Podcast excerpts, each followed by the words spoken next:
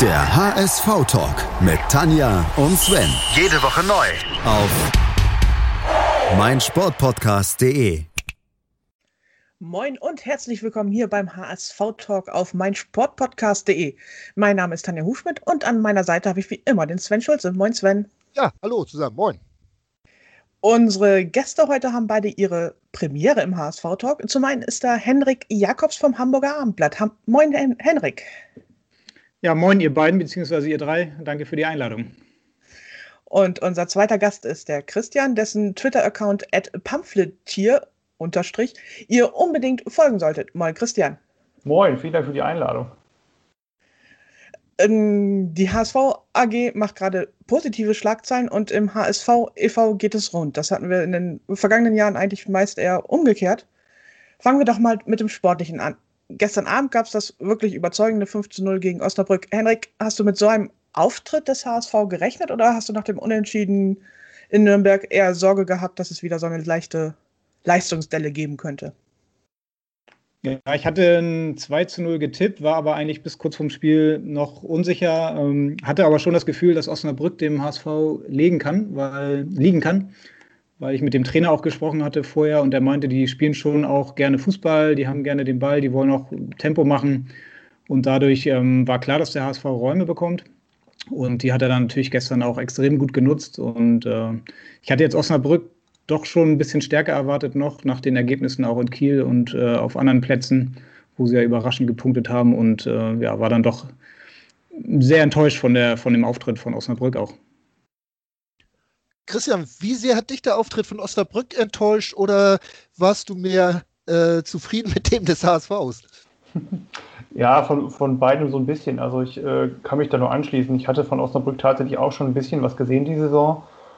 Und ich war dann doch überrascht, dass, die, dass der Plan, den der Trainer wohl gehabt hat, äh, also den ich nicht so richtig gesehen habe, dass das überhaupt nicht hingehauen hat, weil ähm, also der HSV hat ja von Anfang an Druck machen können und konnte die, äh, die Stärken ausspielen. Und ähm, ich finde, dann hat man halt gesehen, woran es dann meistens liegt, äh, wenn, wenn Selbstbewusstsein da ist, wenn viele Spieler, die gut Fußball spielen können, auf dem Platz sind und das dann einfach mal ins Rollen kommt und äh, ich glaube, Jan Jamra hat in der Halbzeitpause gesagt, ähm, es geht viel um Spaß haben und das hat man, finde ich, gerade in der ersten Hälfte und in den ersten 20 Minuten gemerkt. Wenn die Spaß haben, dann kann das gut aussehen und dazu kam dann halt ein ziemlich schwacher Gegner, fand ich. Mm, Osnabrück hat auch zu Anfang sich eigentlich sehr zurückgezogen. Also normalerweise hatten wir das bisher in der Saison so, dass wir Probleme gekriegt haben, wenn äh, früh gepresst wurde und der Gegner uns eigentlich keine Räume gelassen hat. Warum hat Osnabrück das so komplett vernachlässigt, Henrik? Hast du da eine, eine Idee?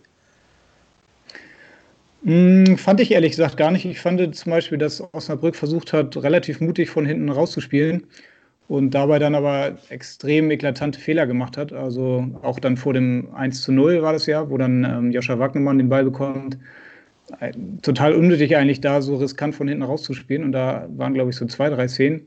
Und ansonsten habe ich schon auch gesehen, dass sie versucht haben, dann auch offensiv zu spielen. Aber ja, das hat irgendwie, glaube ich, wie, wie Christian das ja gerade schon sagte, überhaupt nicht geklappt, was Marco Grote sich da überlegt hat. Christian, äh, man liest jetzt überall, der HSV hat Osnabrück überrollt und so weiter. Natürlich war der HSV klar überlegen, aber in der Torschussbilanz, da hatte Osnabrück sogar mehr Torschüsse als der HSV. Der, der war unter zehn Torschüssen bei fünf Toren. Äh, das war gnadenlos effektiv. Hast du aber trotzdem den Eindruck gehabt, dass der HSV wirklich so äh, überrollend war? Also ich fand die ersten 15, 20 Minuten schon sehr, sehr stark, muss ich sagen. Also dann ähm, danach hat, äh, hat der HSV da ein bisschen nachgelassen, fand ich. Aber das kann man ja dann auch mal, ähm, gerade wenn der, der Gegner eben auch was machen muss. Ähm, also gerade gegen Ende der äh, äh, ersten Halbzeit dann. Und ähm, ich meine, das Spiel läuft dann halt auch optimal. Ne? Ich meine, wir schießen ein Tor nach einer, nach einer Ecke, äh, also direkt nach einer Ecke, ohne dass da noch irgendwas Komisches passiert, zwischendrin irgendein Abpraller direkt nach der Pause und dann hatte ich wirklich, also, und das passiert einmal als HSV-Fan auch nicht oft, ziemlich früh das Gefühl, dass die Sache durch ist, weil Osnabrück ziemlich am Boden lag und ähm, die haben ja dann schon gegen Ende noch mal ein paar ja, sich Chancen erarbeiten können oder ein paar Angriffe fahren dürfen, würde ich fast sagen. Ähm, weil ich denke auch, dass man da als HSV dann mal geguckt hat, dass man die Kräfte ein bisschen schont. Dann gab es doch viele Wechsel. Aber ich fand es gerade in der Anfangsphase schon einfach stark vom HSV, wie konzentriert, aggressiv äh, man auch raufgegangen ist vorne und dann die Fehler äh, erzwungen hat. Ja, also ich fand schon, ich, ich, war schon etwas beeindruckt gestern von den ersten 20 Minuten, gerade weil es gegen Nürnberg halt so, so lala war, würde ich sagen. Was ja auch irgendwie merkwürdig war, da fallen fünf Tore für den HSV und nicht eines wird von Simon Terodde erzielt. Henrik, bricht da jetzt schon die Krise aus bei Terodde oder sollten wir ruhig bleiben? Ja, absolut. Also wir zählen schon die, die Minuten, alle Reporter. Ähm, ja, weiß auch nicht, wie das weitergehen soll. Aber ja, wer kommt jetzt? Braunschweig. Vielleicht, vielleicht macht er dann mal wieder ein. Und glücklicherweise haben wir den Doppelpacker Jatta. Der ist aber auch in letzter Zeit überragend drauf, oder Henrik? Ja, ich war ja im Urlaub, ähm, als der HSV gegen Sandhausen und in Karlsruhe gespielt hat. Nee, was war danach Regensburg, wo er dann auch jeweils ein Tor gemacht hat und, glaube ich, auch zum besten Spieler dann gewählt wurde. Ja, der kommt richtig ins Rollen, hat jetzt offenbar auch so ein bisschen wieder seine Position gefunden. Also Daniel Thune hat ja hier und da mal was mit ihm ausprobiert. Ich erinnere mich da an das Heimspiel gegen Bochum, wo er dann in der Fünferkette hinten gespielt hat. Gegen Auer hat er das schon mal gemacht, links hinten. Und jetzt ist er im Prinzip wieder da, wo er hingehört, also weit vorne auf dem Flügel mit viel Platz. Ähm, gerne auch über links. Gestern hat er es über rechts sehr gut gemacht und äh, ja, der ist richtig gut drauf, der hat jetzt Selbstvertrauen und lässt sich auch durch all die wiederkehrenden Berichte überhaupt nicht äh, ja, aus seiner Ruhe bringen. Also er wirkt ja auch total entspannt, wie er teilweise auf dem Platz dann rumläuft, ähm, da seine Pässe spielt. Auch das Tor, wie er das gemacht hat, total ruhig. Also das war schon beeindruckend. Christian, die Berichte über Jatta, müssen wir da noch drauf eingehen oder äh, wollen wir uns nur einmal kurz schütteln und sagen, ist eigentlich nicht wert, drüber sich weiter auszulassen? Ähm, letzteres glaube ich tatsächlich. Also ich, äh, ich krieg's, ich versuche es tatsächlich nicht mehr mitzubekommen, ähm, weil es ja wirklich auch nur noch absurder wird und ähm, ich glaube, dazu haben ja dann auch alle was gesagt und ich, also ich finde es toll, wie sich die, die Mannschaft da immer wieder hinstellt und sich für ihn freut und das auch betont und äh, habe das Gefühl, dass das, dass das auch gut läuft mit ihm und wer das äh, Gespräch mit ihm nach dem Spiel gesehen hat gestern, der kann ja auch nur sagen, wow, das ist ein richtig guter Typ einfach. Das erste Live-Interview wurde mehr gefeiert als sein Doppelpack, das muss man ja ganz klar sagen. Ja. Äh, um dann nochmal ganz kurz nachzuhaken, äh, Henrik, hast du da was gehört mit dieser Eingabe der Linken in der Hamburger Bürgerschaft, ob das überhaupt noch gerechtfertigt ist, dieser Aufwand äh, in der Strafverfolgung gegenüber Jagda? Ist da schon irgendwo, gibt es da was Neues? Hast du da was gehört? Nee, also die Antwort des Senats ist ja auch gerade mal ein paar Tage alt und äh, ja. tatsächlich fiel ja auch relativ dünn aus. Ähm, ich glaube, da will man jetzt aber auch seitens des Senats nicht zu viel ähm, preisgeben, weil das ja noch ein laufendes Verfahren ist. Also, aber klar, wie Christian schon sagte, mittlerweile ermüdet das wirklich alle nur noch das Thema. Ähm, es, gab eine, es gab ja letztendlich schon eine Entscheidung, äh, die wurde dann nochmal wieder ähm, aufgenommen von der Staatsanwaltschaft durch ein Bündnis, Bündnis besorgter Bürger. Also das allein sagt ja schon irgendwie, wie absurd das Ganze mittlerweile ist. Ähm, ja, von daher glaube ich, können wir uns freuen, dass er so gut drauf ist als Fußballer und ähm, ja, darauf, glaube ich, kann man es dann auch, äh, äh, ja, oder dabei kann man es dann belassen. Genau. Ja, kommen wir doch wieder zum Spiel gestern zurück. Hm, als Tune dann irgendwie angefangen hat zu wechseln, war das Spiel ja eigentlich auch schon durch. Und es gab viele verwunderte Stimmen, die sich gefragt haben, warum er dann nicht irgendwie Ogechika Heil oder Jonas David mal eingewechselt hat, weil konnte ja eigentlich nichts mehr schiefgehen und die brauchen ja auch mal Platzzeit.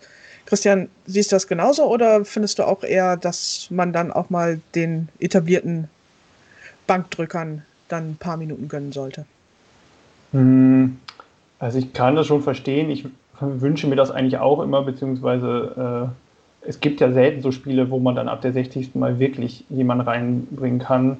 Auf der anderen Seite glaube ich ja, dass eine der Stärken von Tune äh, bislang ja ist, dass er den Kader bei Laune hält. So, also der Kader ist ja schon relativ breit, beziehungsweise breit mit potenziellen äh, Startelf-Spielern besetzt und ähm, man merkt ja, dass man, dass man jeden immer wieder gebra gebrauchen kann. Also gerade jetzt äh, ähm, Kin Zombie fand ich schon stark die letzten Wochen. Ähm, ähm, jetzt, jetzt sind Winsheimer und äh, Rai halt mal ein bisschen hinten dran und Onana brauchte vielleicht auch mal eine Pause und es läuft halt irgendwie trotzdem. Und gleichzeitig weiß man ja, wie schnell das gehen kann mit Sperren, mit Verletzungen und der Januar wird ja sowieso auch noch ziemlich lang. Also ich glaube, wir haben ja irgendwie sechs Spiele äh, im Januar in, insgesamt, meine ich.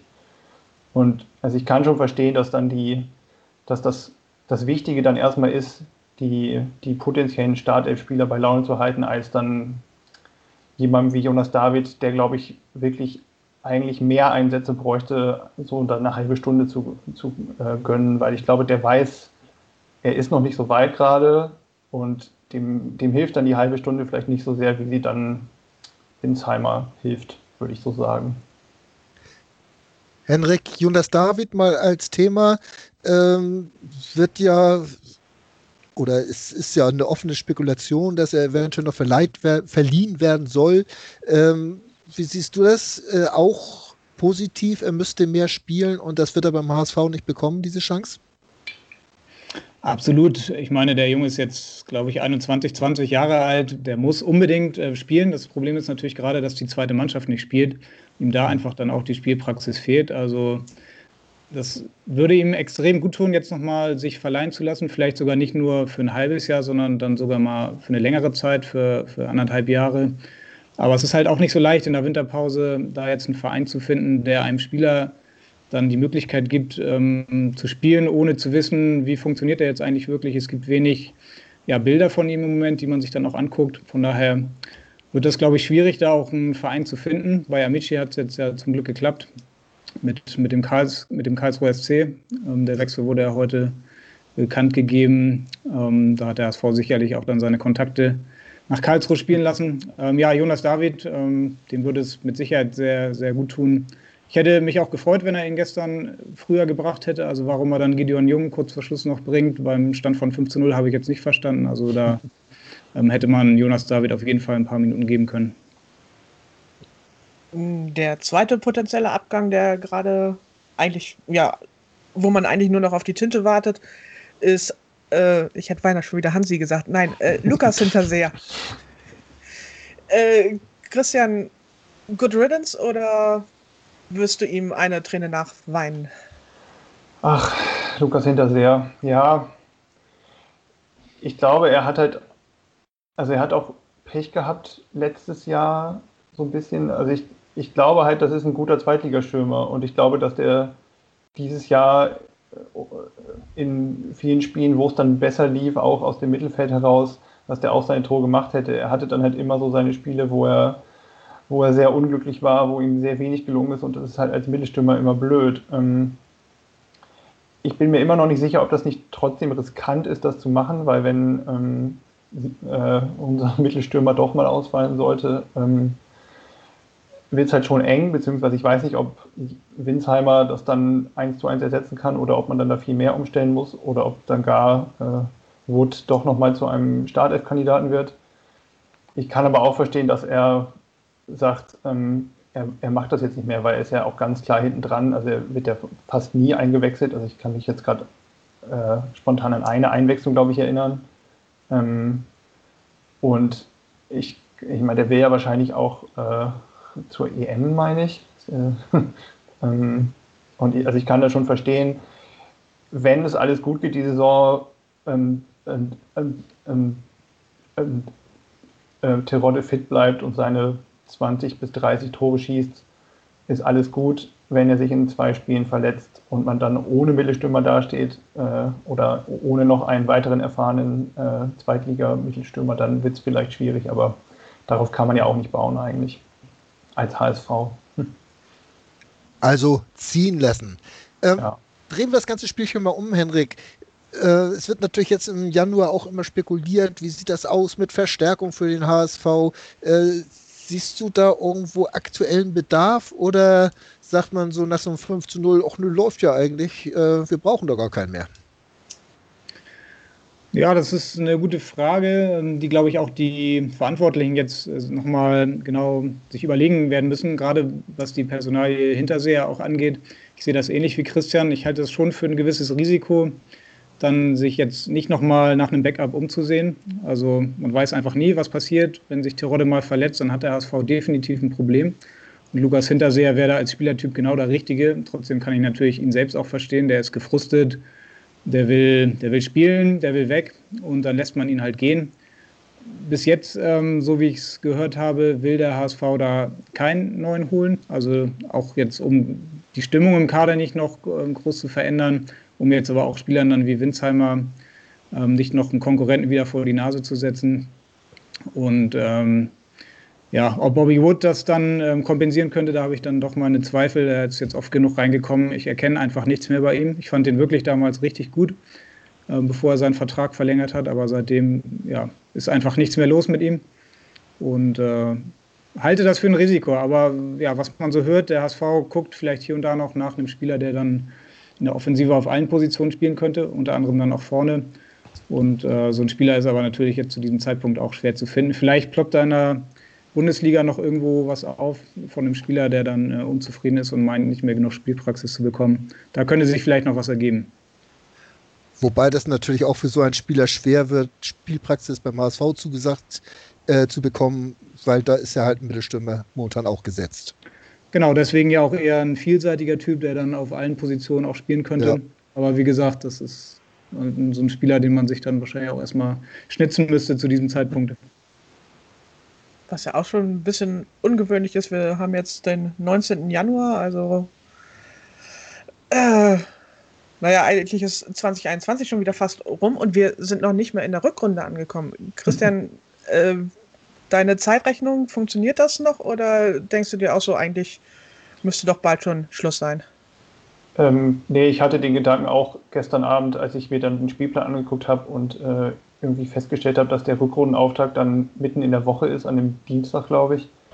Ähm, nee, ganz komisch alles. Also, ähm, also ich fand es eigentlich ganz schön, dass am Wochenende nach Neujahr äh, schon wieder Fußball war.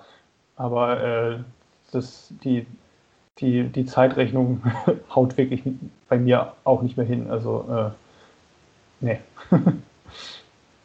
also eigentlich ist es ja jetzt so gefühlt der Zeitpunkt, wo man schon mal gucken kann, wie sind denn die Abstände und so weiter. Aber da ist noch eine komplette Rückrunde, da kann viel passieren, oder Henrik? Absolut. Ich habe mir auch heute nochmal angeguckt, wie viele Punkte der HSV in den letzten beiden Jahren hatte zu diesem Zeitpunkt. Das war vor zwei Jahren noch ein Punkt mehr. Letzte Saison waren es zwei Punkte weniger. Habe aber auch zum Beispiel mal geguckt, wie der Rückstand von anderen Mannschaften war. Also als Beispiel vor zwei Jahren hatte Paderborn, das war nach dem 16. Spieltag, da hat der SV zu Hause gegen Paderborn gewonnen, im letzten Heimspiel vor Weihnachten, hatte zwölf Punkte Vorsprung vor Paderborn und am Ende der Saison hatten sie, glaube ich, drei Punkte Rückstand. Also es kann einfach noch so unglaublich viel passieren. Ähm, es werden noch wieder Schwächephasen kommen, auch beim HSV. Und dann wird es entscheidend sein, so die letzten fünf, sechs Spiele, wie die Mannschaft dann da performt. Und äh, ja, bis dahin wird es natürlich dann wichtig sein, dass man genau diese Spiele, wie jetzt gegen Osnabrück, wie jetzt in Braunschweig, dass man da keine unnötigen Punkte liegen lässt. Ähm, lass uns nochmal über die Schwächephase reden, die dann zum Glück auch schon wieder äh, fünf, sechs Spieltage her ist, Christian. Ähm, ist der HSV aus dieser Schwächephase dieses Mal gestärkt herausgekommen? Das würde ich schon sagen, ja. Also ähm, ich fand am Anfang nach dieser Schwäche, also am Anfang des Endes der Schwächephase, hatte man so ein bisschen das Gefühl, okay, man, man zieht sich da jetzt wirklich an den eigenen Haaren irgendwie aus dem Sumpf heraus und das ist das ist anstrengend und ähm, es gab ja dann auch schon wieder die Diskussion, äh, ist das dem HSV, äh, an, also ist es HSV würdig, so zu spielen in der zweiten Liga, äh, auch wenn man dann trotzdem gewonnen hat. Und ich habe schon das Gefühl, dass man jetzt, also gerade die, gerade das Spiel gegen Regensburg und auch gestern, vor allem was das, das Offensivspiel angeht, doch wieder einen Schritt weiter gekommen ist. Also ähm, ich habe schon da, also ich sehe da schon wieder so ein bisschen die, die schönen Kombinationen aus der, aus der Anfangsphase der Saison.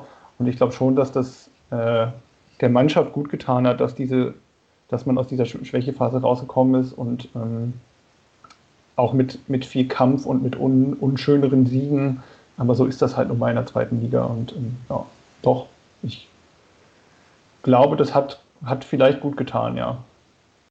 Von den sportlich Verantwortlichen wurde das die ganze Zeit Leistungsdelle genannt. Und äh, als Fan muss ich gestehen, wurde mir schon wieder ein bisschen anders und ich hatte etwas Sorge. Aber Henrik, das haben sie schon relativ souverän dann auch wieder gedreht. Glaubst du, dass wir in der Rückrunde nochmal wieder so eine Phase erleben werden, wo wir Angst haben müssen, dass wir alles wieder verdaddeln? Ja, souverän gedreht, da würde ich jetzt auch nochmal mein Veto einlegen. Also, das war ja das Spiel in Darmstadt, wo sie dann das erste Mal wieder gewonnen haben. Und das war alles andere als souverän. Da hat dann Terodde kurz vor Schluss noch äh, ja, auf seine übliche Terodde-Art noch einen reinge, ähm, ja, reinbuxiert. Ähm, das hat dann dem HSV wieder ein bisschen Sicherheit gegeben. Danach kam, glaube ich, das Spiel gegen Sandhausen, wo sie auch wirklich nicht gut gespielt haben, aber sehr effektiv waren. Und äh, ja, letztendlich, man, sie haben sich da rausgearbeitet, so würde ich es mal sagen. Und ähm, das dürfte auf jeden Fall der Mannschaft Vertrauen geben und auch dem Trainer, dass sie in der Lage sind und wissen, dass sie aus solchen Phasen sich wieder rausarbeiten können.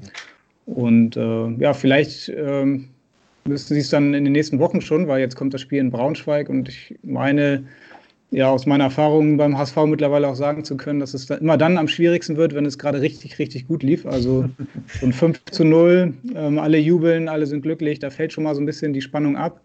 Und dann musst du nach Braunschweig, äh, ja, undankbar. Von daher mal gucken. Also es würden, werden auf jeden Fall Schwächephasen noch kommen. Der HSV wird noch Spiele verlieren. Und es wird immer wieder die Frage sein, ähm, ja, bleiben Sie ruhig, werden Sie nervös und äh, da habe ich aber in dieser Saison zumindest das, das Gefühl im Vergleich zur letzten Saison, dass sie doch ein bisschen stabiler sind.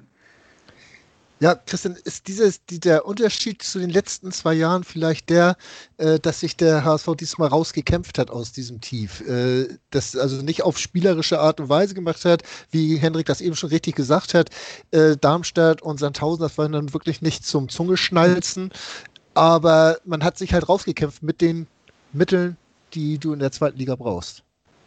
Ja, ich glaube schon. Und ich glaube halt auch, dass diese, dass diese Erkenntnis, man kann auch mal solche Spiele gewinnen und man kann auch einfach mal in solche Spiele so reingehen und sagen, okay, wir gucken uns das hier mal an und wir kämpfen jetzt erstmal. Und wenn das nicht läuft, spielerisch, ähm, die, die Klasse der Einzelnen ist groß genug, dass immer mal wieder vorne einer, äh, vorne einer reingehen kann. Und ähm, ich fand, also ja, die Spiele gegen Darmstadt und Sandhausen waren wirklich nicht berauschend. Ähm, ich glaube halt, äh, es ist, also das ist, das ist, jetzt wirklich eine Phrase, aber es ist halt alles Kopfsache und es ist alles Selbstvertrauen. Also wenn man sich anguckt, wie, wie gerade so Spieler wie Kittel und Duziak, die fantastische Fußballer sind, also was die für eine, für eine Leistungsspanne haben, also die können, die können so spielen wie, wie in den ersten 20, 25 Minuten gestern und dann läuft das alles auf der linken Seite oder die spielen dann halt mal nicht so gut und dann gehen die ersten zwei Sachen schief und dann äh, steht man da wieder. Und die sind halt eben keine zwei Spieler, die dann unbedingt über die Zweikampfhärte und über das Kämpfen reinkommen. Und ähm, ich glaube, dass da die, die Mischung im Moment auch ein bisschen besser ist im Kader. Ähm, und ich glaube, man hat halt dieses Jahr das große Glück, dass man Innenverteidiger hat, die äh, individuell stärker sind. Ich finde das immer noch alles relativ fragil da hinten und es gibt ja auch immer wieder Szenen, wo man sich denkt, oh Gott, da stehen jetzt vier Leute gegen drei und das, man kriegt den Ball da nicht raus. Aber ich glaube trotzdem, dass Ambrosius und Leistner gerade und eben auch Haya, der nochmal andere Qualitäten hat, ähm, da auch Stabilität geben. So. Was ja jetzt auch auffällig war, die letzten drei Spiele, die waren ja schon ziemlich gut, jetzt auch mit der Ausnahme ein bisschen Nürnberg, wo sie ja sich ein bisschen zurückgenommen haben, aber dreimal hat äh, Tune mit der gleichen Startformation begonnen, wo wir uns alle schon überrascht angeguckt haben. Henrik, ist das, hat äh, Tune jetzt wirklich seine Mannschaft, seine, äh, ja, seine Ausrichtung gefunden oder dürfen wir uns da auch noch wieder auf Gef Überraschungen gefasst machen? Mhm. Für den Moment auf jeden Fall. Das hat er ja auch gesagt. Er muss jetzt oder er will jetzt den Spielern, die es gut gemacht haben, Vertrauen geben. Aber man merkt einfach immer wieder, wie schnell das dann doch äh, sich alles wieder verändern kann. Also dann ist ein Spieler gesperrt, dann macht es der nächste gut. Ähm, ein Spieler wie Onana, der sitzt jetzt auf der Bank, äh, mit Sicherheit auch nicht lange gerne. Und äh, es wird auf jeden Fall wieder Verletzungen geben, es wird Sperren geben und äh, auch Daniel Thune ist einfach jemand, der das gerne mag, der gerne sich neue Taktiken überlegt und äh, wie Christian ja auch vorhin schon sagte, den Kader bei Laune halten muss. Also ja, es wird bestimmt wieder Spiele geben, wo Daniel Thune dann wieder komplett überrascht mit einer neuen Aufstellung. Ähm, hat aber natürlich auch gemerkt ähm, in der Phase, wo es nicht gut lief, dass es dann doch schnell auch sehr kritisch wird in Hamburg ähm, und dann bestimmte Eigenschaften, die ihm dann total positiv ausgelegt werden. Plötzlich ist er dann ähm, ja, jemand, der zum Selbstzweck seine Taktiken ändert oder die Aufstellung verändert. Das hat er schon auch gemerkt, wie schnell das geht und ist da, glaube ich, ein bisschen vorsichtiger geworden. Kritisch in Hamburg ist momentan was ganz anderes und zwar das ganze Gebaren im EV. Äh, darüber wollen wir nach einem kurzen Break mal reden. Was zum Teufel, du Bastard? Du bist tot, du kleiner Hundeficker. Und dieser kleine Hundeficker, das ist unser Werner. Ein ganz normaler Berliner Kleinstkrimineller, der dann aber im Knast das Ding seines Lebens dreht. Una Fantastica Risetta Perla Pizza. Er klaut seinem Zellengenossen ein Pizzarezept.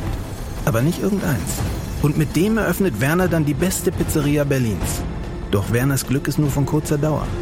Denn es hagelt Probleme. Werners Pizzaparadies. Erstmals großes Kino- und Podcast-Format. Mit fetter Starbesetzung.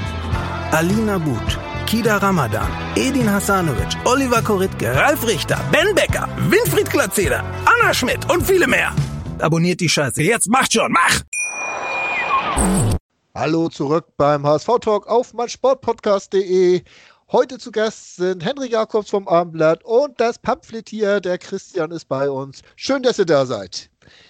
Wir haben über die jüngsten Entwicklungen auf dem Platz geredet und wir müssen natürlich dieser Tage auch über das reden, was um den Platz herum so passiert.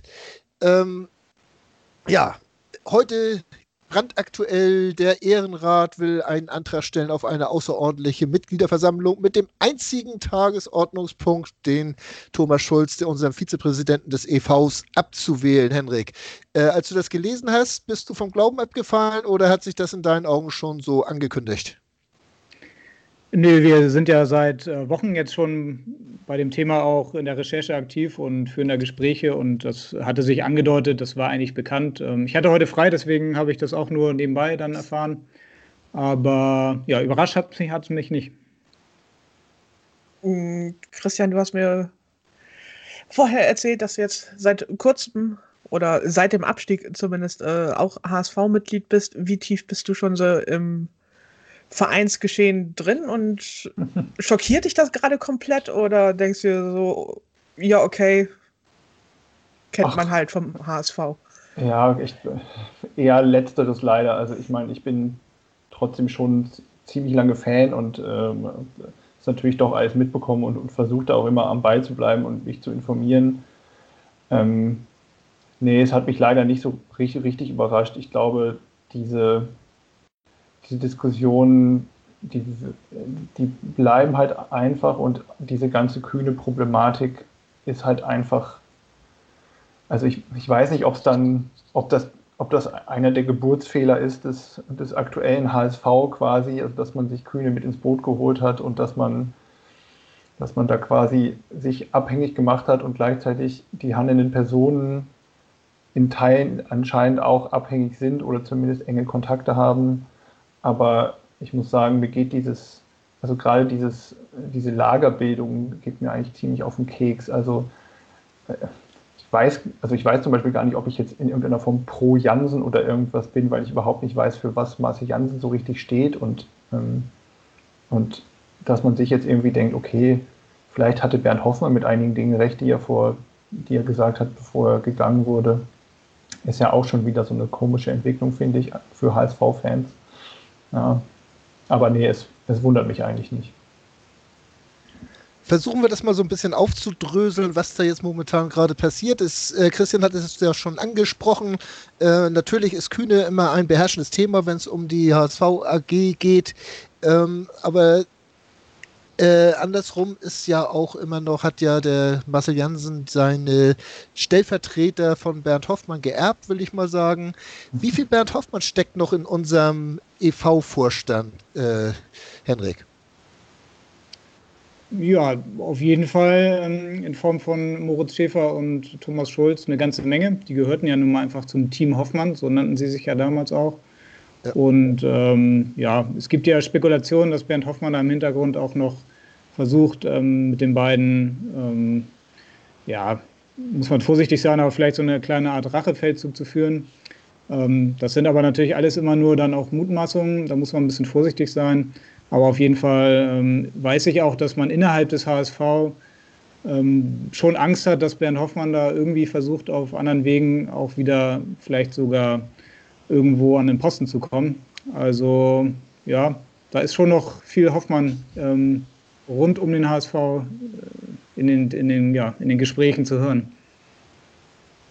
Eine der zentralen Figuren in diesem ganzen Hickhack derzeit ist ja auch Thomas Schulz. Der ist stellvertretender Vorsitzender beim EV, halt auch wirklich extrem Team Hoffmann, also noch mehr als Moritz Schäfer. Und hat sich, äh, ist ja auch seinerzeit aus dem Aufsichtsrat äh, zurückgetreten, als Hoffmann entlassen wurde. Welche Rolle spielt der Mann tatsächlich oder hältst du diesen Abwahlantrag für gerechtfertigt, Christian? Ich äh, habe versucht, mich da ein bisschen einzulesen, jetzt auch nochmal, aber ich kann da wirklich gar nicht so viel zu sagen. Also ich habe so den Eindruck, dass sich da eben beide Seiten gegenseitig vorwerfen, dass sie nur ihre eigenen Interessen im Auge ha haben und nicht an äh, den HSV und das Wohl des Vereins äh, äh, denken.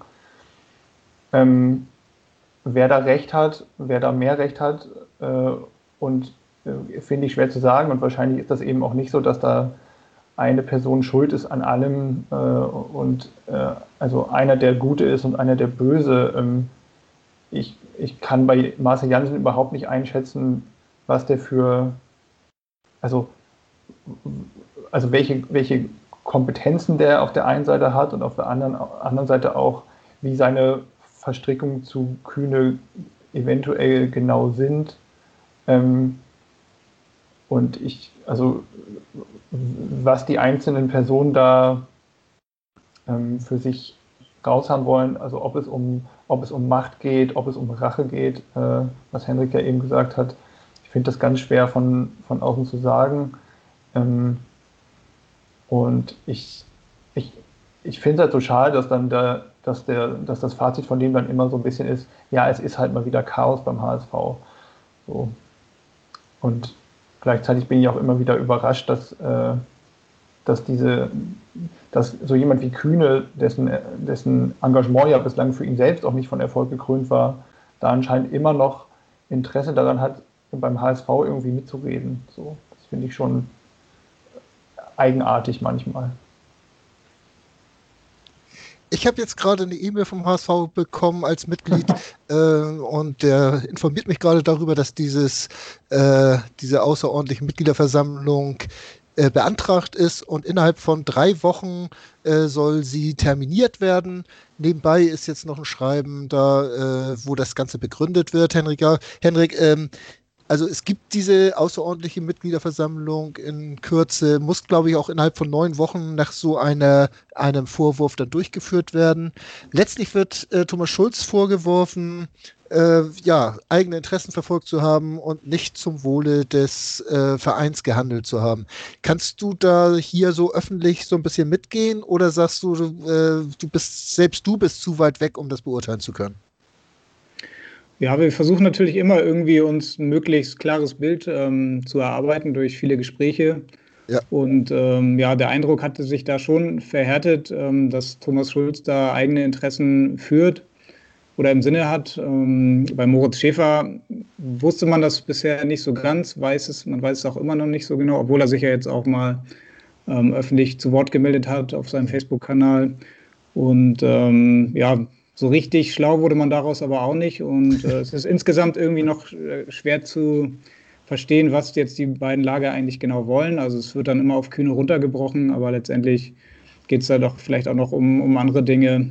Ähm, ja, es wird, wird sicherlich interessant, ähm, wie dann auch die, diese Mitgliederversammlung dann aussehen wird. Ich könnte mir vorstellen, dass es vielleicht vorher auch noch einen, einen weiteren Abwahlantrag ähm, gibt. Also vielleicht treten sogar alle drei noch zurück. Das wäre wahrscheinlich sogar die ähm, im Sinne des HSV die, die beste Lösung. Aber ja, es ist im Moment noch sehr, sehr schwer, ähm, das ähm, alles so zu greifen. Wenn ich mal nachfragen darf, kannst du dir vorstellen, dass Marcel Janssen sagt, äh, so wie das momentan läuft, da mache ich auch nicht weiter als EV-Präsident? Auch beim HSV muss man sich alles vorstellen. Ich glaube aber ehrlich gesagt nicht. Ähm, dafür ist seine Position dann auch wiederum zu wichtig, ähm, obwohl er ja eigentlich so der mächtigste beim HSV ist, ohne jetzt so richtig Macht zu haben. Also es ist ja irgendwie das ähm, Spannende auch an dieser aktuellen Konstellation. Aber dass er jetzt von sich aus nochmal zurücktritt, das glaube ich nicht. Nee, ne? Mm, jetzt kam heute dann noch eine Gruppierung um die Ecke, die äh, zur Wahl steht, um äh, SC-Vorstand zu werden, also vom Supporters Club. Und die haben angekündigt, dass sie auf der nächsten ordentlichen Mitgliederversammlung einen Antrag stellen werden, um die Fußball AG in eine GmbH und Co. KGAA umzuwandeln. Warum machen die das denn jetzt, Christian? Warum machen die jetzt dieses Fass auf? Das habe ich mich auch gefragt heute, als ich das las. Ähm, ich, also ich kann mir das eigentlich nur erklären, dass sie, dass sie irgendeiner Form ja, ihren, ihren Support haha, für Marcel Jansen damit auch irgendwie deutlich machen wollen, weil das, das haben sie ja, glaube ich, schon damit äh, verbunden, glaube ich. Also, dass sie das Gefühl haben, dass Marcel Janssen das alles schon ganz gut macht und die Interessen des Vereins äh, vertritt, bla bla bla. Ähm, aber ja, warum man da jetzt dieses noch größere Fass ja noch äh, aufmachen muss, ich habe keine Ahnung. Ja, äh, die, dieses äh, Gespräch über die KGAA, die äh, die Supporters oder nicht die Supporters, sondern die, die ja, Mitglieder des Supporters-Vorstandes äh, da ins Gespräch bringen. Die, die geistert ja schon länger äh, um den Volkspark herum. Ähm, war ja sogar auch ein bisschen Gesprächsthema schon äh, damals, äh, als die Ausgliederung stattgefunden hat. Äh, Henrik, ist das jetzt die Zeit, sich um sowas Gedanken zu machen? Eigentlich schon, weil es geht natürlich auch dann um die finanzielle Zukunft des HSV. Ähm, gerade in dieser Corona-Krise von der man ja noch nicht weiß, wie lange die jetzt noch andauern wird. Ähm, wahrscheinlich wird der HSV die gesamte Saison ohne Zuschauer spielen. Vielleicht, wenn es gut läuft, ähm, kriegen sie in den letzten zwei, drei Spielen noch ein paar Zuschauer rein. Aber damit ist eigentlich jetzt schon klar, dass sie auf sehr viel Einnahmen verzichten müssen. Und äh, als die letzte Bilanz bekannt gegeben wurde, hat Frank Wettstein ja auch schon angedeutet, dass es auch in diesem äh, Jahr wieder einen großen Verlust geben wird und dann ist das Eigenkapital irgendwann aufgebraucht und dann braucht der HSV neue Möglichkeiten, um wieder an Geld zu kommen. Und ähm, in der aktuellen Konstellation in dieser Satzung wird das mit Sicherheit nicht möglich sein, weil ich mir nicht vorstellen kann, dass, ähm, wenn, falls es auf einer Mitgliederversammlung zu der Abstimmung kommen würde, mehr Anteile verkaufen zu können, glaube ich nicht, dass der HSV äh, da die Mehrheit oder die 75 Prozent, glaube ich, braucht man dann ja äh, bekommen würde. Von daher ist das ganze Thema Rechtsform ja eins, mit dem sich der, ja, die AG, auch der Verein schon seit zwei Jahren ähm, beschäftigt. Ich warte eigentlich die ganze Zeit schon darauf, wann jetzt eigentlich jemand ähm, das dann auch mal wirklich äh, auf eine Mitgliederversammlung einbringt. Und ja, jetzt scheint es so zu sein. Und äh, bin dann gespannt, weil es ist ja nicht mehr viel Zeit und gerade bei so einem großen Thema, das ist ja wirklich ein Riesenthema dann, was die Zukunft angeht, ähm, muss man das ja auch entsprechend kommunizieren, diskutieren mit den Mitgliedern. Das ähm, ist jetzt natürlich, ähm, ja, ist einfach nicht mehr viel Zeit. Von daher ist natürlich die Frage, wann ist der richtige Zeitpunkt, um so ein Thema ähm, zu diskutieren. Jetzt ist es da und äh, ja, wird spannend. Also wenn ich so zurückdenke an die Diskussionen rund um die Ausgliederung, ich meine, das war das war ein Jahr, bis wir da irgendwie mal zu einem Ergebnis kamen und hinterher haben wir festgestellt, dass die Satzung, die da ausgearbeitet wurde, ja doch ziemlich löchrig war. Wie wollen die jetzt eine neue Satzung für eine GmbH und Coca GAA auf die Beine stellen, wenn eigentlich eine außerordentliche Mitgliederversammlung, naja, eigentlich spätestens Mai, Juni anstehen sollte? Christian, kannst, hast du da eine Idee, wie sie das auf die Beine stellen wollen? Nee, fehlt mir auch so ein bisschen die Vorstellungskraft. Also ich, ähm, also ich äh, wollte noch sagen, das, was Henry gesagt hat, ähm, also ich, ich habe auch erwartet, dass das irgendwann kommt. Ich glaube, ich war ein bisschen überrascht, dass es halt von der Seite jetzt gerade kommt.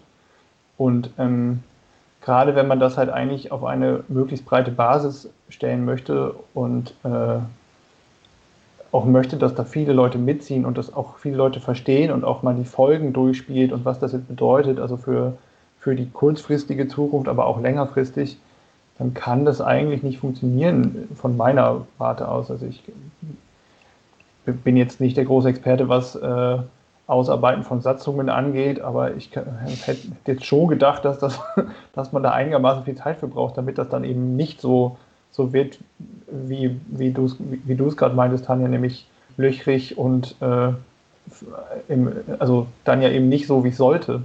Von daher, nee, ich kann mir das gerade eigentlich nicht vorstellen, dass das, dass das ähm, so machbar ist, aber vielleicht, wenn ich jetzt darüber nachdenke, vielleicht ist das auch so ein bisschen das Kalkül dahinter, dass man es quasi so einmal vorbereitet hat und dann ist die Diskussion schon mal stärker da und dann kann es dann fürs nächste Mal vorbereitet werden und alle können sich dazu positionieren. Also vielleicht ist das so ein bisschen die, die Taktik dahinter, aber puh, nee, weiß ich auch nicht. Also ich fand das wirklich auch so ein bisschen befremdlich, dass es jetzt gerade war, wo der EV äh, in dieser Führungskrise sich befindet, dass dann dieses fast parallel aufgemacht wird, äh, finde ich schon so ein bisschen befremdlich, was ich mir eigentlich auch nur damit erklären kann, äh, dass sich ja auch der Supporters Club momentan im Wahlkampf befindet und dass man das vielleicht noch als Wahlkampfthema äh, geh- oder missbrauchen wollte. Äh, das ist eigentlich das Einzige, was ich mir vorstellen kann, dass man das jetzt gerade an diesem Tag, in dieser Woche, äh, dieses Fass aufmacht, Henrik. Äh, gehst du Inklusive da so ein Stück weit mit? Ja, sehe ich ganz genauso, sehe ich ganz genau. So war auch mein erster Gedanke heute, als ich das gelesen habe.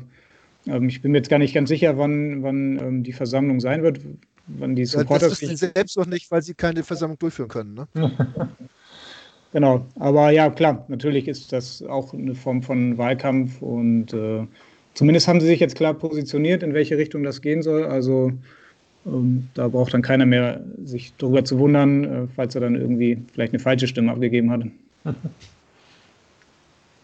Äh, so ein ja. bisschen verwirrend ist aber auch dieser Wahlkampf im SC insgesamt. Ne? Also das Team Frese hat sich auch irgendwie die Tage geäußert und hat sich eigentlich eher auf die Seite von Thomas Schulz so ein bisschen gestellt. Jetzt kommt das Team Oettchen und stellt sich genau auf die andere Seite. Äh, Grabenkämpfe allenthalber in, im Verein. Was, wie kriegt man denn die Gräben wieder zu, Christian? Puh. Ähm, ja, Jetzt sag mir nicht, du hast kein Konzept. Komischerweise. Warte, ich mache kurz die Datei auf. Ähm, ähm, ach, ich habe ja so ein bisschen den Verdacht, dass das auch alles so ein wenig mit der Pandemie zu tun hat und so ein bisschen mit der mit dem fehlenden Ventil. Also so ein bisschen, ähm, man hat halt jetzt Zeit, sich da sehr viel Gedanken drüber zu machen und ähm, es fehlt halt vielleicht auch einfach so ein bisschen der persönliche Austausch gerade und die persönlichen Begegnungen und ich, das klingt jetzt wieder ein bisschen hochtrabend und pathetisch, aber das, das Ziel für alle ist ja, ist ja schon ein ähnliches so und alle wollen das Beste für, für den Verein und die Fans sollen, sollen mitgenommen werden und äh, man, ist, man soll eben nicht nur Kunde sein, sondern auch Fan. Und dass das dann aber quasi, und dass es dann eben da auch diese Lagerbildung gibt, finde ich auch sehr befremdlich. Also ja, ich, ich ich weiß leider auch nicht. Ich, ich, ich befürchte, man, man müsste halt mal wieder miteinander reden und fragen, was, was sind denn da jetzt eigentlich die, die Punkte, an denen man wirklich clasht und muss man das jetzt anhand der, der Personen äh, äh, im, im äh, EV oder wo auch immer äh, oder im, im äh, Aufsichtsrat festmachen. Aber gerade miteinander reden ist halt nicht so einfach. So, ja. Ja, aber wenn die Pandem Pandemie schuld sein sollte, dann müsste sich der HSV seit zehn oder zwölf Jahren in einer Pandemie befinden. Seitdem passieren ja solche oder ja. ähnliche Sachen bei uns. Insofern will ich der, der Pandemie mal ausnahmsweise keine Schuld geben, äh, sondern da sind ja wohl doch eher so die äh, Menschen, die in dieser Pandemie leben, diejenigen, die treiben. Ähm, ein Gedanken hatte ich eben noch, jetzt will ich mal sehen, ob ich den so auf die Schnelle wiederfinde. Ähm, diese, diese ganze äh, Geschichte äh, mit der Aufsichtsratsbesetzung, äh, auch dass da jetzt nur zwei Kandidaten endgültig zugelassen wurden vom Beirat. Ähm, hat das auch, Henrik, mehr mit den äh, Grabenkämpfen innerhalb des HSVs zu tun, als mit den äh, Eignungen dieser Kandidaten, die da vorgeschlagen waren? Ja, ganz genau. Das ist ja das große Thema auch gerade, die Besetzung ähm, des Aufsichtsrats. Also zwei Positionen sollen ja neu besetzt werden. Ja. Und ähm, Thomas Schulz und Moritz Schäfer haben da, glaube ich, insgesamt fünf oder sechs Kandidaten ähm, vorgeschlagen. Und ähm, da wurde der Beirat natürlich skeptisch, denn wenn jetzt die beiden die Mehrheit im Präsidium haben, um dann ja, alle ihre Kandidaten ähm, zur Hauptversammlung dann zu bringen, um da zur Abstimmung zu kommen, dann könnten Sie im Prinzip als Vizepräsidenten mit der Mehrheit im Präsidium den Aufsichtsrat komplett neu besetzen und umkrempeln. Und äh, genau deswegen hat der Beirat jetzt im Prinzip aus beiden Lagern nur jeweils einen Kandidaten zugelassen, um eben genau das zu verhindern. Und äh, da geht es jetzt nicht darum, ob Moritz Schäfer oder ähm, ja, welche Kandidaten das jetzt auch noch waren, ähm, nicht geeignet sind, sondern da ging es jetzt einfach nur um Politik und ähm, um Misstrauen. Und das Schöne ist ja, dass der Aufsichtsrat ja sowieso erst auf sieben Leute aufgestockt wurde, damit Thomas Schulz seinen Posten behalten kann. Und der tritt dann zurück, weil Bernd Hoffmann geschasst wurde. Also, äh, ich bin ob dieser Person Thomas Schulz ein bisschen ratlos, weil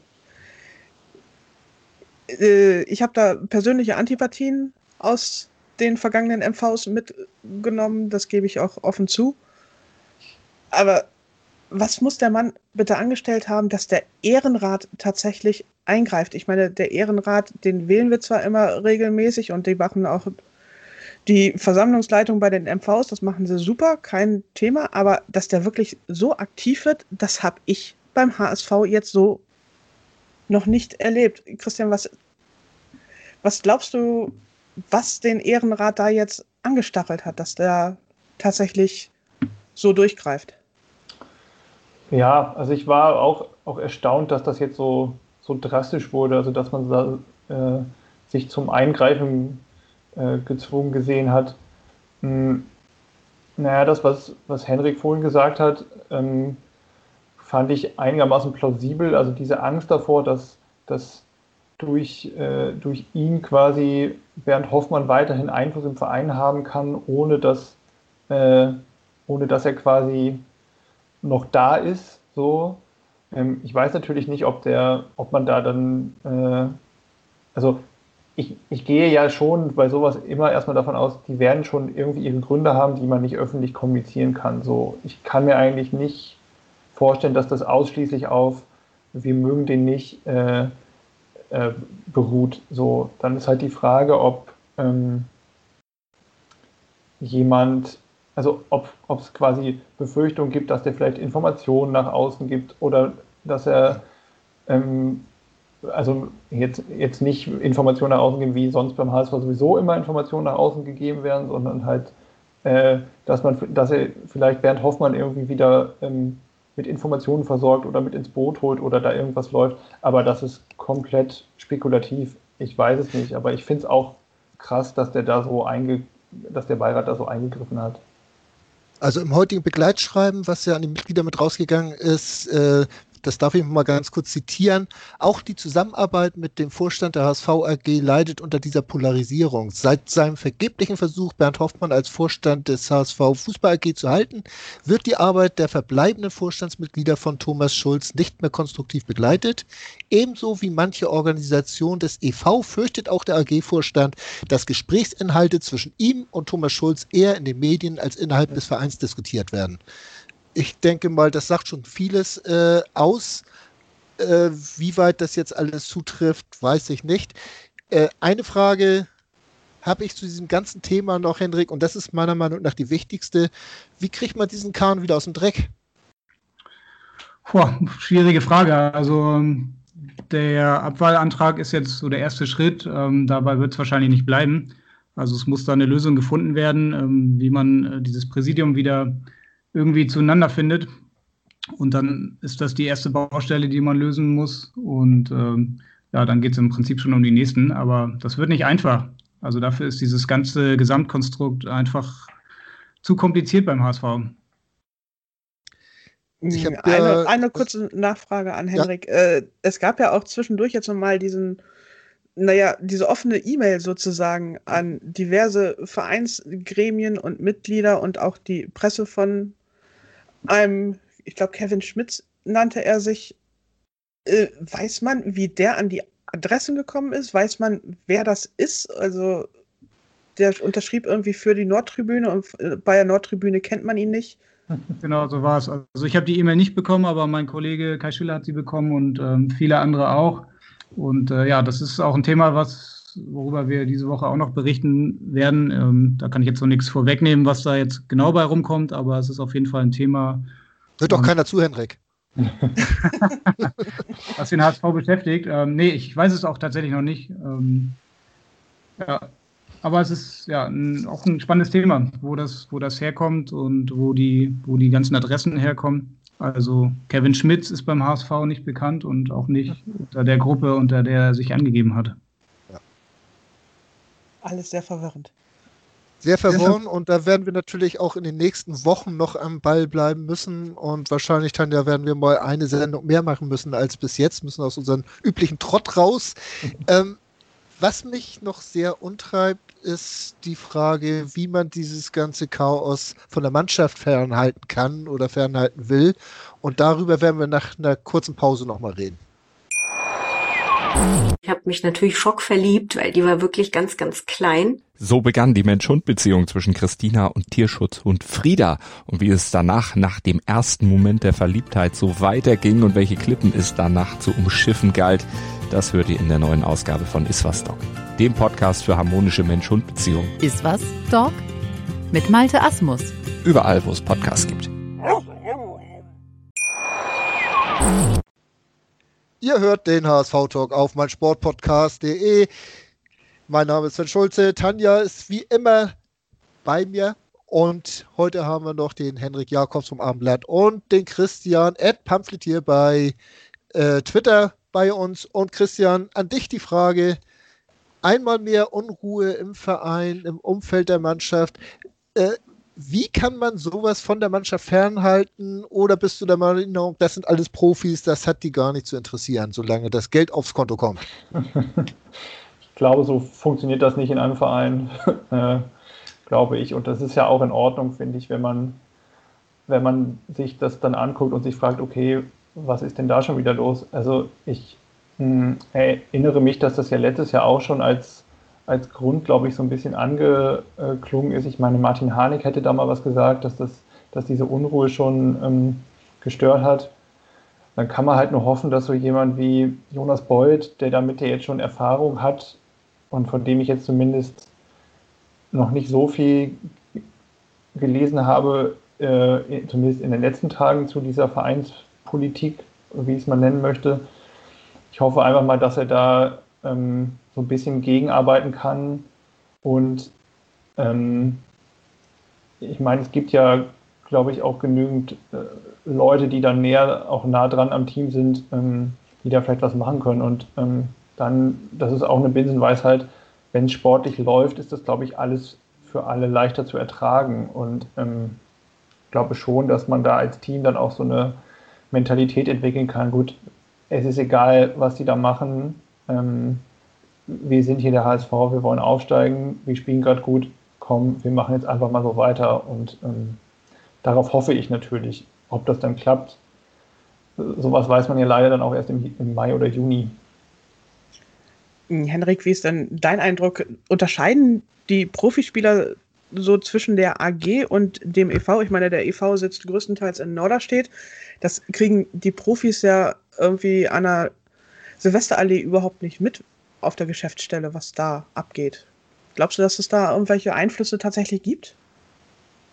Mm, also ich will jetzt Joscha Wagnumann und Jeremy Duziak und vielen anderen Spielern nicht äh, zu nahe treten, aber ich glaube, das äh, Thema Machtkämpfe irgendwo im Vereinspräsidium, ähm, das kommt da nicht wirklich an. Das kriegt man vielleicht irgendwo mal mit.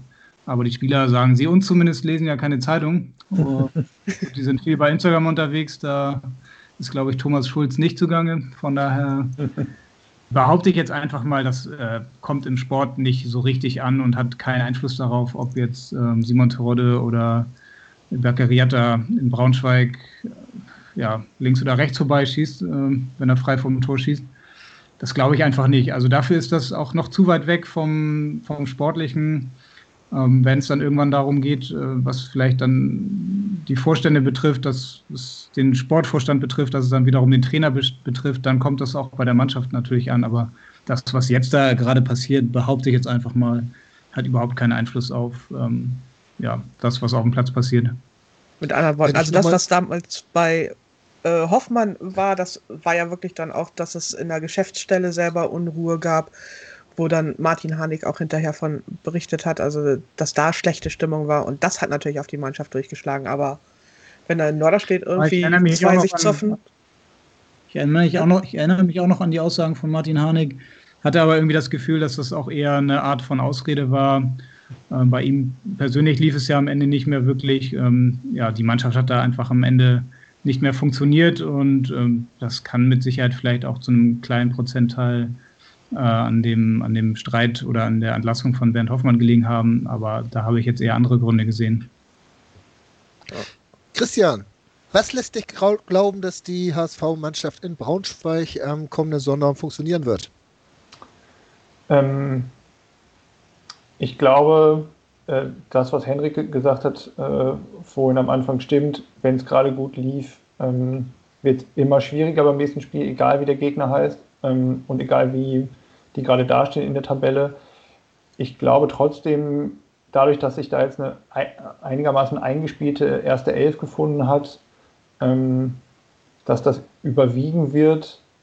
Äh, und ich glaube deswegen, also hoffe natürlich und glaube, dass man jetzt auch so ein bisschen mehr den Weg gefunden hat, wie man solche Spiele anzugehen hat, nämlich von Anfang an konzentriert und in den Zweikämpfen drin. Und ähm, ich glaube auch, also das war zumindest meine Wahrnehmung, dass man sich nicht mehr so leicht zurücklehnt, wenn man mal gerade ein Tor geschossen hat oder vielleicht sogar auch, wenn man das zweite Tor geschossen hat, sondern dass man schon gemerkt hat, äh, hinten ist das alles noch fragil, sondern äh, äh, und dass man halt daraus den, äh, den Schluss gezogen hat, okay, wir müssen hier weiter konzentriert bleiben in den Spielen und auch mal auf das dritte oder vierte Tor vielleicht gehen.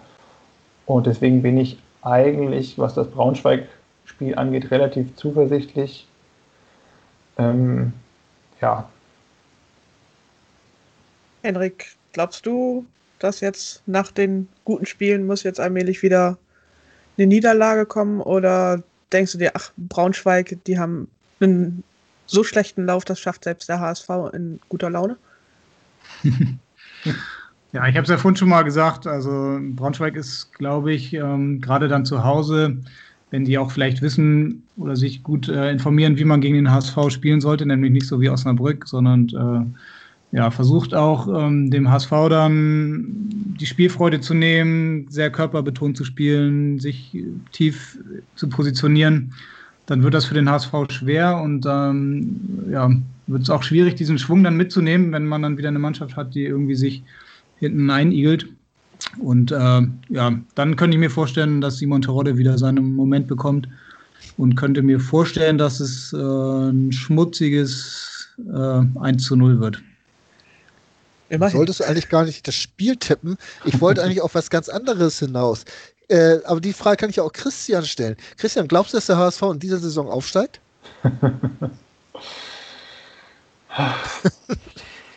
Sind doch nur noch 18 Spiele. Sind dann nur noch 18 Spiele. Was soll schiefgehen? Steht doch schon Ähm, so gut wie fest, oder? Ja, ja, klar. Ähm, ich habe tatsächlich im Moment ein gutes Gefühl. Ich hatte auch während, also selbst während der Krise, hatte ich ein besseres Gefühl als sonst während solcher Krisen. Ähm, ich glaube, das hat was mit dem Trainerteam zu tun. Ähm, ich glaube, das hat was ein bisschen mit der Kaderzusammenstellung zu tun, mit der taktischen Flexibilität, damit, dass man eben die Ausfälle auch mal kompensieren kann. Also wenn, wenn ich mich daran erinnere, wie im Prinzip alles zusammengebrochen ist, als äh, Jan Jamra äh, in der letzten Saison äh, nicht mehr gespielt hat, dann sehe ich da schon, dass man mit Wagnoman und auch ansonsten mit einer Fünferkette oder wie auch immer, dass man das im Moment besser auffangen kann. Und deswegen äh, lasse ich mich jetzt zu der Aussage hinreißen, dass man auf jeden Fall unter die ersten drei kommen wird. Ob das dann Platz 1, 2 oder 3 ist und alles weitere, das ist wirklich noch zu weit weg gerade. Okay, Henrik, an dich die Frage, warum steigt der HSV nicht auf? Weil der HSV der HSV ist, würde ich jetzt mal sagen. Ähm, ja, wir stellen ja jede Woche in unserem Podcast auch die Frage am Abschluss, warum, oder wann steigt der HSV wieder auf? Ähm, bis jetzt haben wir auch in dieser Saison fast immer nur ähm, die Antwort bekommen, dass es, dieses, dass es diesen Sommer passiert.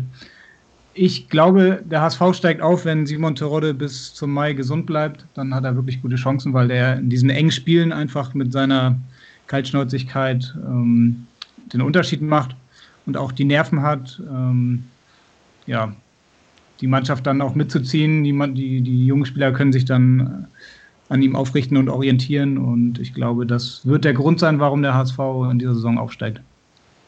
Ja, ich, das, da würde ich dann auch noch mal mitgehen, der, den Faktor Terodde, den man vielleicht an, im Spiel gestern gar nicht so sehr gesehen hat, obwohl er auch an einem Tor beteiligt war. Das ist schon einer, der das Team von den Teams in den letzten beiden Jahren doch sehr unterscheidet. Das muss man einfach so festhalten, dass Fußball manchmal doch so einfach ist. Tanja, dann habe ich an dich nochmal die Frage, wann ist der nächste HSV-Talk? Äh, wahrscheinlich schneller, als uns lieb ist. Auf die Antwort habe ich gewartet. Ja, weil das war's für heute. Ich möchte mich ganz herzlich bei euch beiden bedanken, dass ihr dabei wart, dass ihr euch auch in diesen äh, ja, äh, nicht ganz klaren Strom damit habt hineinbegeben, äh, da so ein bisschen äh, euch zu äußern. Das fand ich ganz positiv. Und ja, wie gesagt, herzlichen Dank euch und herzlichen Dank an Tanja, dass du auch da warst. Danke, Sven. Schön, dass du da warst. Siehst du wohl. Jetzt waren wir auch mal nett zueinander und das soll es auch für dieses Jahr gewesen sein damit.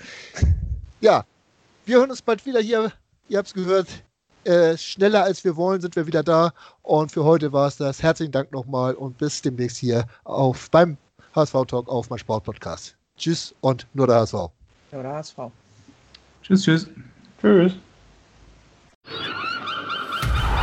Der HSV-Talk mit Tanja und Sven. Jede Woche neu.